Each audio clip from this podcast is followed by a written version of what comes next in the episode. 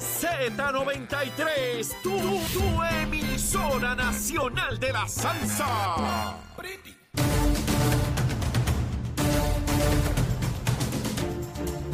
Y de regreso, aquí en nuestra segunda hora en Nación Z Nacional, mis amigos, ya está en sala en el estudio el licenciado Cristian Sobrino, pero ya ustedes saben, antes de comenzar esta segunda quemadera de cañaveral, vamos a los titulares con Carla Cristina. Cristina para Nación Z Nacional de los titulares. La empresa Luma Energy informó ayer que el 92% de los clientes ya cuenta con el servicio de energía eléctrica. Por su parte, la Autoridad de Acueductos y Alcantarillados reportó que el 96% de sus abonados ya cuenta también con el servicio de agua potable. Y de otro lado, el presidente de Estados Unidos, Joe Biden, llega esta tarde a Puerto Rico para visitar la ciudad de Ponce, esto con el fin de conocer los daños causados por el huracán Fiona y también sostener reuniones con los, las autoridades locales y se espera que el primer mandatario anuncie una asignación de más de 60 millones de dólares. Esto según la ley de inversión en infraestructura que buscará fortalecer diques, muros contra inundaciones y crear además un nuevo sistema de alerta precisamente de inundaciones. Y ante la visita de Biden, alcaldes alcalde de las áreas sur, oeste y centro de la isla denunciaron los problemas que todavía enfrentan por la falta de energía eléctrica en sus municipios. Y según datos del portal oficial del gobierno para reportar la respuesta a la emergencia, el total de las muertes asociadas al huracán Fiona por Puerto Rico se eleva a 25. Y en temas internacionales, el colapso del sistema eléctrico en Cuba hace siete días y la incapacidad del gobierno para solucionarlo continúan provocando manifestaciones en la capital en las que se han enfrentado ciudadanos y autoridades y han sido detenidas más de 20 personas, mientras el gobierno de Estados Unidos afirmó ayer que tomará graves consecuencias contra aquellos que apoyen las anexiones de cuatro regiones ucranianas por parte de Rusia. Esto según el, el, anuncio que hizo el presidente Vladimir Putin la semana pasada. Para Nación Z Nacional les informó Carla Cristina. Les espero mi próxima intervención aquí en Z93. Sin pelos en la lengua.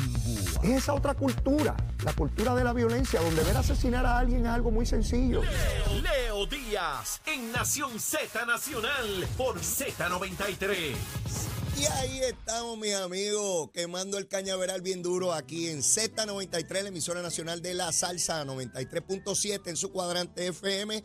La aplicación La Música y también estamos en nuestra página de Facebook de Nación Z. Escriba ahí, escriba ahí cómo sería esa buena república sin esos yanquis, esos americanos bandidos que tanto han abusado con de nosotros, esos paros. Escriba ahí, ¿qué más usted quiere que se largue de aquí de esos yanquis? Bueno, está con nosotros aquí Cristian Sobrino. Saludos, Cristian. Saludos, Leo, y ¿De qué saludos. tú te ríes? ¿De ti? Ah, de mí. De No tu- conmigo, no- sino de mí. No, de ti y de tus chistes. Ah, de, de verdad. ambas. Mira, Cristian, Saludos a la audiencia de aquí de Puerto Rico y fuera. te- tremendo. Posteaste algo Sí, que yo no había visto. de Y- camino para acá. de- y, y en una dije, luz. Qué bueno que, que Cristian viene para acá hoy para que me explique. Y es que hubo una entrevista al senador Marco Rubio. Marco Rubio de la Florida, de origen cubano. Hey, Eh, esa entrevista fue ayer, fue ayer o el sábado. Fue en este fin de semana. apoyando la estadidad. Bueno, él lo que dice en la entrevista, es en CNN, Ajá. es que él entiende que los puertorriqueños, eh, aunque es un issue controversial aquí, ujú, eh, 50-50, él le dice, ajá. en la mayoría parece que ya apoyan la estadidad y que deben tener la oportunidad de votar por la estadidad, que son ciudadanos americanos, que tienen ese derecho y que él piensa que debe hacer, de- se debe votar por la estadidad en Puerto Rico, que tenemos el derecho de hacerlo. Hasta ahí. Hasta- bueno, después dice dos o tres boberías, pero eso es lo que más o menos dice. Ok. Eh, él va a elección ahora. Él está en elección ahora contra Val Demings. Eh, los números, aunque yo creo que él todavía tiene la delantera o tiene mayor probabilidad de ganar, basado en lo que he visto del Estado, eh, los números tienen a Val Demings más apretados de lo que quizás el senador Rubio quisiera estar cómodo. Y el mensaje que yo puse en redes sociales es, con un retweet de una cuenta que puso el video y yo diciendo, chacho, cuando los números aprietan. Y es la, la dinámica donde cuando, cuando el asunto de Puerto Rico es relevante allá, Ajá. no aquí, cuando es relevante allá, ellos miran, hacen un análisis estratégico y táctico del, del- suelo de batalla y dicen, esto es lo que va a ser efectivo. ¿Qué es efectivo entonces? Decir que tienes derecho a votar por la estadidad. ¿Qué implica? de que tanto la comunidad puertorriqueña en Florida como la comunidad puertorriqueña en Puerto Rico, lo que ellos perciben es que eso es lo que favorecen. Y pues hacen su acto de, de política. Un senador que hasta el año pasado o quizás principio de este año decía, no hay ambiente para el tema. No lo debemos discutir. Puerto Rico tiene que poner su casa financiera en orden y tienen que atender sus issues y después lo hablamos. Un par de meses después parece que el Espíritu Santo le entró por la frente y le dijo, no, ahora hay que apoyar la estadía, pues, porque como hemos hablado muchas veces en este, en este programa, el poder político eh, tiene una, una poderosa capacidad de convencer a los actores políticos. ¿Quién se imaginaría eso, verdad? Es interesante porque esos contrastes que tú muy bien describes son lo que ejemplifica el proceso político. Y el poder político se adquiere con el voto, digo, en los lugares democráticos, por supuesto. Y Marco Rubio, que vino a Puerto Rico cuando estaba corriendo para presidente en primarias y toda la Sí. cosa, se comprometía aquí con la estadidad y toda la cosa, pero una vez sale electo, como tú muy bien dices, busca cualquier excusa Claro. para no atender el asunto, haciendo un reconocimiento de que deberían moverse en esa dirección, pero Marco Rubio no es este señor que va por la calle privado y hace un planteamiento en el supermercado cuando se encontró a una persona frente en la caja, ¿verdad?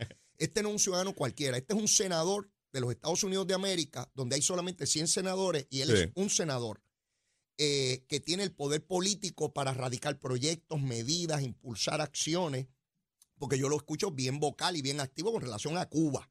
Ahí sí, ahí es dramáticamente fuerte en sus planteamientos, particularmente frente a Biden. Sin embargo, con Puerto Rico va de un lado al otro. Y es interesante, como tú muy bien señalas en, en Twitter, eh, los números están diciéndole algo. Cuando aprietan. Exacto. Entonces te tienes que mover. Pero mira qué interesante. No dice que Puerto Rico se debe quedar como está y está bien. No dice que Puerto Rico debe ser independiente. Dice que debemos movernos hacia la estadidad y que deberíamos tener la posibilidad de, de votar. ¿Y por qué no viabiliza esa oportunidad? Bueno, el- y también hay que reconocer que a nivel de la política congresional, el poder de los senadores y de muchos representantes, pero mayormente de los senadores hoy en día, en términos formales, Mm, ¿verdad? Lo que, lo que te da la ley, la capacidad de hacer, ajá. es votar a favor o en contra de algo, ¿verdad? Pero el poder real del senador, en términos ya de, de ser maquiavélico con el asunto. Es detener. El senador hoy en día no funge como un agente de ejecución o de cambio. Eso se lo hemos transferido, o, o el, o el sistema americano se lo ha transferido al presidente únicamente. Eso no siempre fue así. Pero el senador tiene la capacidad de decir no. Y si tú no tienes 60, 61 senadores Ujú. De que están lado. dispuestos a decir que sí, ese único senador te lo bloqueó. Y en esa medida hay que, que buscar cómo quizás en, en, en, ¿verdad? Si uno fuera a hacer un plan táctico estratégico sobre cómo ejecutar a nivel federal eh, la propuesta de la estadidad, quizás la ruta no es buscar apoyo, porque el apoyo se hace con la boca para afuera. Ujú. Nada más necesitamos que uno radique. Necesitamos que digan que no digan que no. Necesitamos que hasta se abstengan de decir que no. Yo no quiero su cariño, yo no quiero sus thoughts and prayers. A mí no me interesa necesariamente que él se sienta identificado conmigo. Ah, Yo necesito que no interrumpa, que no obstaculice y que entonces, el momento de la verdad, pues ahí sí, di que sí y tira para adelante. Pero esa, esa es la gran diferencia los senadores versus los representantes en el Congreso que pueden decir que no. Y mucha gente comenta, ¿verdad? Los, los oponentes de la estadidad que dicen, tú puedes ganar la Cámara, tú puedes ganar el presidente, pero el Senado ahí tú mueres. Mm. Pues hay que, hay que ponerle un puente entonces a ese riesgo.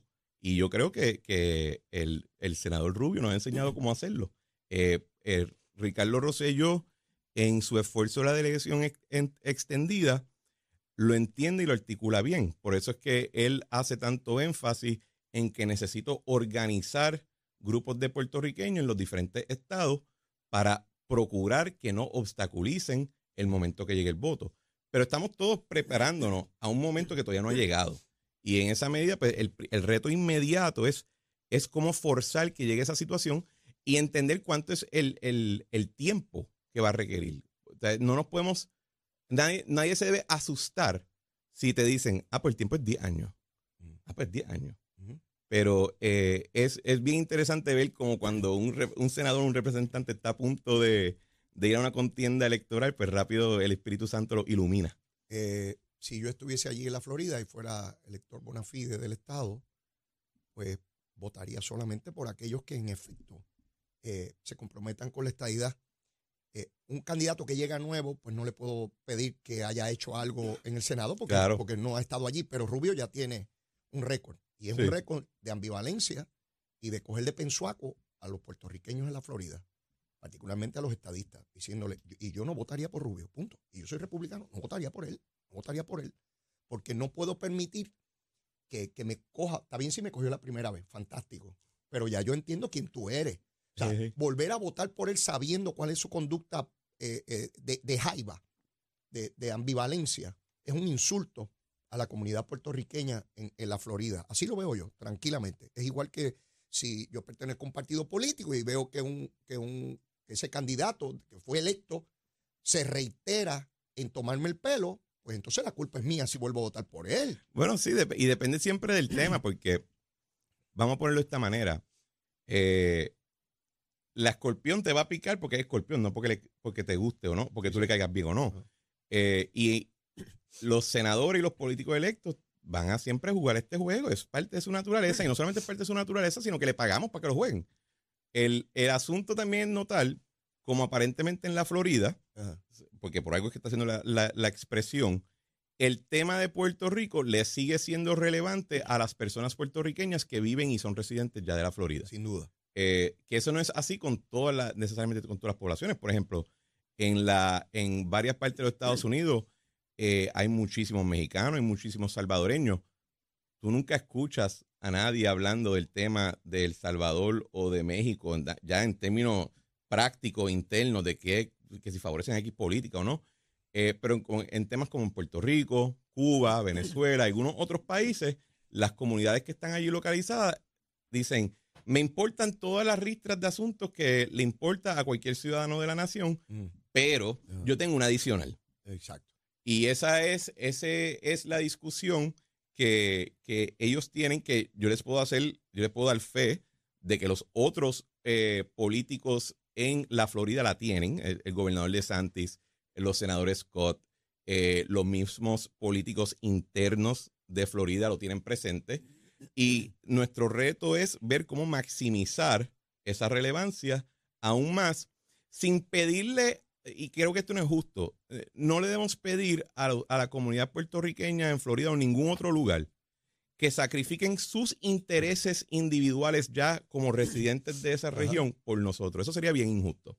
Yo creo que hay que pedirle un esfuerzo mínimo adicional. Simplemente decir, mantén, eh, háganse relevantes allí, consigan lo que tienen que conseguir para ustedes, Ajá. queremos que sean pró- prósperos, pero de vez en cuando tírate esta línea. Y, y esa es bien difícil, pero creo que ese es la- el camino hacia el futuro. Qué interesante esa diferenciación que tú haces entre el puertorriqueño que está acá y el que está allá, en términos de ellos tienen sus necesidades, sus Claro, aspiraciones sí. eh, de vida y, y- y- y colectivas, y lo primordial para ellos tiene que ser ellos, ¿verdad? Sí. Porque es su, su- es su vida, eh, eh, es lo que ellos claro. decidieron, y pedirle a ellos tienes que hacer tal cosa de tal manera desde acá. No, eso es no debe es ser. como si ellos desde allá nos dijeran a nosotros cuál, cuál es el camino. Es que yo lo veo, yo veo el ejemplo inverso en Nueva York. Ajá. La comunidad puertorriqueña en Nueva York se organizó, eh, ellos hicieron sus relaciones, sus alianzas, tienen, están muy bien atrincherados en la política neoyorquina y son incluso un grupo de, de presión y de poder. Eh, lo vemos con figuras como el papá de Lin Manuel Miranda, lo vemos como con eh, Nidia Velázquez, Alexandria Ocasio Cortés. Y ellos son muy eficaces en controlar su juego en Nueva York. Pero a nosotros a veces, quizás, en lo- el grupo estadista en particular en Puerto Rico, nos molesta porque en lugar de viabilizar lo que entendemos nosotros que es nuestro deseo común, Ajá. ellos no tratan de imponer su agenda de Nueva York en Puerto Rico. ¿verdad? Y y en muchos círculos estadistas está la discusión, ¿verdad? Que, que ven acá, te va súper bien allá porque tú me estás tratando de, de decir cómo hacer las cosas acá. Pues yo lo veo entonces, yo, esa, esa, ese disgusto que me da a mí, yo lo entonces lo, lo viro al revés. Yo digo, pues, que yo- ¿cómo yo debería reaccionar hacia otro grupo de puertorriqueños en la Florida? Y es, haz lo que te convenga a ti. pero de vez en cuando simplemente tira una línea que me ayude a mí según lo que yo quiero. Mm. Y yo no me voy a meter contigo y tú no te metas conmigo y estamos bien. Justo, justo. Me parece muy justo. No, no, había, no había mirado eso de esa manera y, y de ordinario uno intenta hacer lo que, lo que le criticamos a, a sectores de New York con relación a nosotros. Claro, sí, sí. Eh, nos molesta que vengan a decir, pero nosotros le vamos a decir a los puertorriqueños que están allá cómo, ¿Cómo tienen que votar? actuar y cómo No, votar. y es- eso no. Así que hice bien cuando dije, si yo estuviese ahí, Exacto. yo. No, si no tú, si que te montaras en un avión y te eh, mudaras eh, para allá. eh. Exactamente, Sí, lo sí. que haría yo, pero eso no quiere decir que a, a nadie más lo tiene que hacer. Exacto. Eh, cada, cada cual lo decide. Qué interesante. Cuán, cuán injusto podemos ser eh, tratando de adelantar nuestra causa, imponiéndole a otros que tienen que defenderla. y, y- y eso iría con Rubio también, porque, porque Sí. Rubio, Rubio no es puertorriqueño. Sí. Y si no se lo exigimos a esos puertorriqueños que están allá, ¿por qué habría de pedírselo a Rubio? Ah, porque él se comprometió. Mira, Sería la diferencia. Y yo te puedo asegurar que Marco Rubio es cubano, Ajá. pero si el tema de Cuba no fuera relevante, él no tocaría ese tema ni con un tubo de nueve pies. Y, y te voy a dar otro ejemplo similar. Mm. Nosotros tuvimos un momento un representante, creo que era de Idaho o de Indiana, uno de esos dos. Ah, Raúl Labrador. Labrador, sí. El tema de Puerto Rico no tenía pizca de relevancia para él en términos políticos de su estado. Se hablaba de Puerto Rico. Y si hablaba de Puerto Rico, también había unas cuestiones complicadas de su, de su niñez, porque él se había criado allá por un padrastro, etcétera. Pero, de nuevo, como no era un tema relevante, Ajá. él no sentía una necesidad de, de ser el campeón del asunto. Así que, mira, las, las dinámicas del poder y de las ansias por el poder son naturales y son, eh, no son uniformes, pero riman a través de la historia y de todas las culturas. Explícame eso. Bueno, el, de nuevo, y lo hablamos una vez en este programa, cuando pedimos la estadidad no estamos pidiendo un cheque, estamos pidiendo poder, poder político, poder eh, decisional, el poder no solamente de gobernarnos más plenamente a nivel local, sino el poder de poder participar en la gobernanza del resto de, de la nación.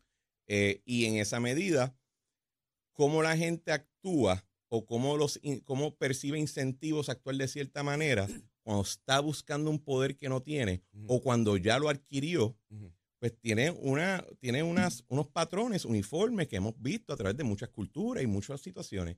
Y hay que entenderlo de una... Y, y yo, yo pienso que hay que entenderlo para evitar caer en trampas de injusticia y para procurar eh, eh, ejecutar aquellas cosas que son nuestras metas, metas reales. Yo te escucho cuando planteas este fenómeno de que no se trata de que me quieran, Sí. algo romántico que aquí se ha esbozado por mucho tiempo, y es que no nos quieren, no nos quieren. Esto no es un ejercicio de, de- de- de amor, un ejercicio de derecho. Es que ellos no se quieren a ellos mismos. O sea, vamos, vamos a hablar la- vamos a decir las cosas como son. O sea, el, a veces nosotros hablamos en Puerto Rico, por ejemplo, el tema de las 936. Ajá. Nosotros des- hablamos eh, del tema de, de lo que fue la, la remoción del programa 936 y de la in- desindustrialización que eso causó en Puerto Rico y como algo particularmente nuestro.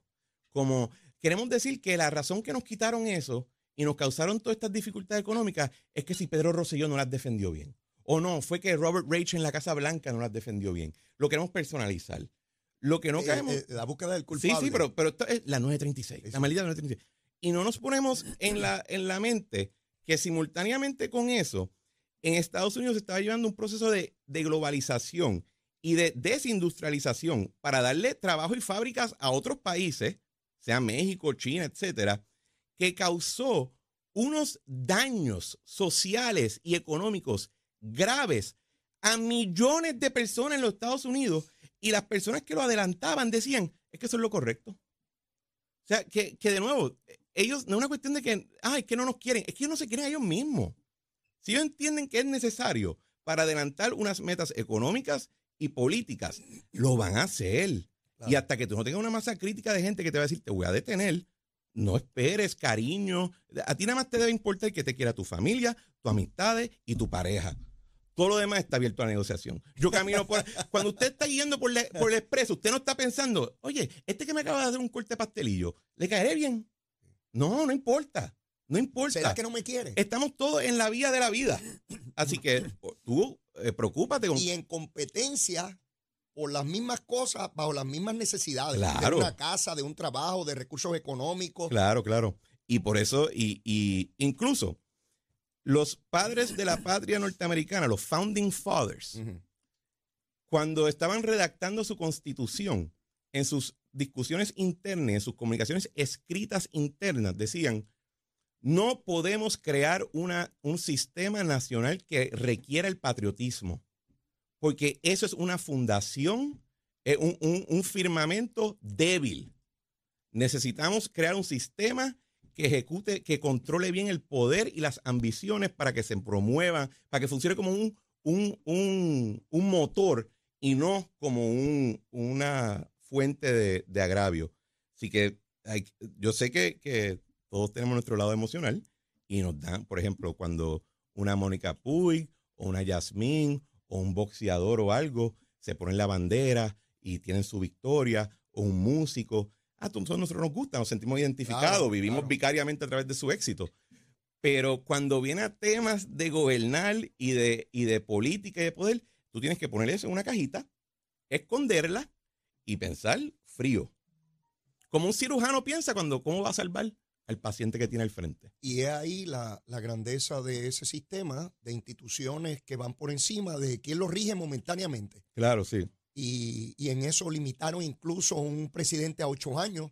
No puede volver a, a estar la división de poderes, el sistema republicano, que, que- que es tan frágil o tan fuerte como las Mira, personas que te, lo dirigen. te- te voy a dar otro ejemplo. Eh, el presidente Biden viene hoy para acá, ¿verdad? Y va a estar, creo que su agenda son como de tres o cuatro horas. Sí. No creo que va a ser un evento muy grande y no creo que pase mucho tiempo. Y previo a eso había venido Trump y había venido Obama. O sea, los últimos tres presidentes han venido a Puerto Rico, eso está chulo. Eh, Obama estuvo eh, dos o tres horas también, hizo un fundraiser, dio un discurso y arrancó. Acto seguido, nos dio una junta de supervisión fiscal y, y todo el mundo piensa que Obama es una chavienda. Y todo el mundo, y mucha gente piensa, ay, este Biden va a ser una chavienda, nos va a ayudar. El presidente Trump vino a Puerto Rico por horas, horas. Estuvo una actividad donde ese hombre compartió con todo el mundo allí. Yo estaba allí, yo lo vi. O sea, a mí nadie me está contando nada. Le daba la mano, abrazó gente, le daba las cosas. Él estuvo ahí enfocado en caerle bien a la gente. Y en un momento tiró un papel toalla. Y eso se ha convertido en un símbolo del gran insulto de Trump a los puertorriqueños cuando él se estaba esforzando a caer bien. Le se le tiró por la culata Así es, por tratar de caer bien. así es. Eh, y en ese sentido, pues por eso digo, no tratamos de caer bien, que nos respeten y ejecutemos. y, y los derechos que, que corresponden. Por eso, para mí es importante la visita, porque le dice al planeta entero que está pendiente a dónde va el presidente todo el tiempo, ¿no? Y, y está en Puerto Rico. ¿Y dónde es Puerto Rico? ¿Y por qué va a Puerto Rico? Ah, porque es territorio de los Estados Unidos. ¿Y cuáles son los recursos que tienen los puertorriqueños? ¿Y qué falta de poderes tiene? Ah, ¿cómo es que los Estados Unidos tienen un territorio? ¿Que, que- cómo es? Que este país que anda por ahí diciéndole al mundo y diciéndole a Putin que no invada y diciéndole al otro y castigando a aquel y con resoluciones en la ONU y aquel, que tiene territorio, que tiene una gente allí que tiene un gobierno propio. Ah, no, no, pero tienen una junta de supervisión fiscal, pero entonces ellos no se mandan, pero tienen una constitución, pero, pero ¿quién manda allí? ¿Pero cuáles son los recursos que tienen? Ay, que necesitan más recursos. Yo quiero que el mundo discuta eso. ¿Que son unas horas? Sí, sí. Me encantaría que viniera a vivir a Capetillo, donde yo me crié, y durmiera allí dos o tres noches, escuchara cuatro Mira, tiros. yo, yo lo único que espero es que el presidente no tenga uno de estos eventos de lapso de, de conciencia bueno. que aparece en la edad. Así que empiece Porque- a caminar hacia el Porque mar entonces nadie va a estar hablando sobre Puerto Rico, todo el mundo va a estar hablando de que el tipo, que qué no sé puede yo, llamó a, a Muñoz Marín de, o algo así. de que llegó aquí por equivocación, que no era sí, aquí que iba a que- que aterrizar. iba para otro lado. Sí. Pero es interesante porque yo en otro programa, y, y me causó un poquito de chinche, yo dije que el presidente es presidente en todos los Estados Unidos, en todos los estados, pero cuando viene a Puerto Rico es emperador. Porque no, él no está viniendo a Puerto Rico ¿Verdad? a visitar a sus constituyentes o a gente que le tiene que pedir el favor del voto. No. Él viene aquí a visitar a sus sujetos y a decirle, tranquilos sujetos, Así es. ustedes no están solos. Yo, el emperador, estoy con ustedes. Así es. Yo, por la gracia y la luz de, de mi poder, los voy a atender. Cójanlo suave, que llega por ahí la luz. Y se parece mucho a las visitas entonces que daban los emperadores romanos cuando salían de Roma y visitaban sus provincias que acababan de conquistar 15 minutos antes. Y le decían, tranquilo, yo sé que el cónsul vino y mató a todos los hombres y se limpió, y limpió todas las ciudades, pero Roma te las va a reconstruir. Todo está bien. Sí, no, y tienes toda la razón. Él llega aquí con, con esos poderes, los poderes presidenciales, somos sujetos del Congreso de los Estados Unidos bajo una cláusula territorial. Está, está escrito, o sea, no, no es, y se reiteran todas las instituciones políticas y gubernamentales, desde el Tribunal Supremo, desde el Congreso, en decisión, en todo, de que somos un territorio y el presidente viene con poderes. Sí, sí. Este, Y de, y de hecho, ¿sabes de dónde viene de la, la palabra emperador? Viene del imperatus, que era el poder que el Senado romano le daba a un general o a un cónsul sobre vida y muerte en un territorio. sobre vida y muerte. Sobre un territorio. Y de ahí, pues, el imperator era el- es lo que se convierte en emperador. No era un, un término puramente monárquico, ¿verdad? Se lo daban a muchas personas. Pues, esta cierta manera, de cierta manera, eh, qué cosa que cuando son asuntos de vida o muerte es que el emperador viene a Puerto Rico. Cuando son asuntos de un huracán, cuando son asuntos de guerra, cuando son asuntos de la Guerra Fría, como cuando vino Kennedy a Puerto Rico, que todavía en el aeropuerto tenemos una presentación muy bonita de cuando Kennedy vino con, a Puerto Rico y las fotos que tuvo con Muñoz Marín. Son asuntos de vida o muerte. Él no viene a buscar votos nunca, excepto en las primarias, porque en las primarias nos cuentan los votos. ¿Qué cosa? Exactamente. Así que, eh, food for thought. Bueno, ah, ah, vieron, vieron qué tronco de clase nos ha dado aquí Cristian Sobrino. Es el decano, es el decano de esta cosa. Seguimos con Cristian Sobrino, que antes de continuar con esa plática extraordinaria eh, y esa clase que nos da a todos nosotros, empezando por mí, mire, también viene con una recomendación de almuerzo. No se la pierda, llévatela, chero.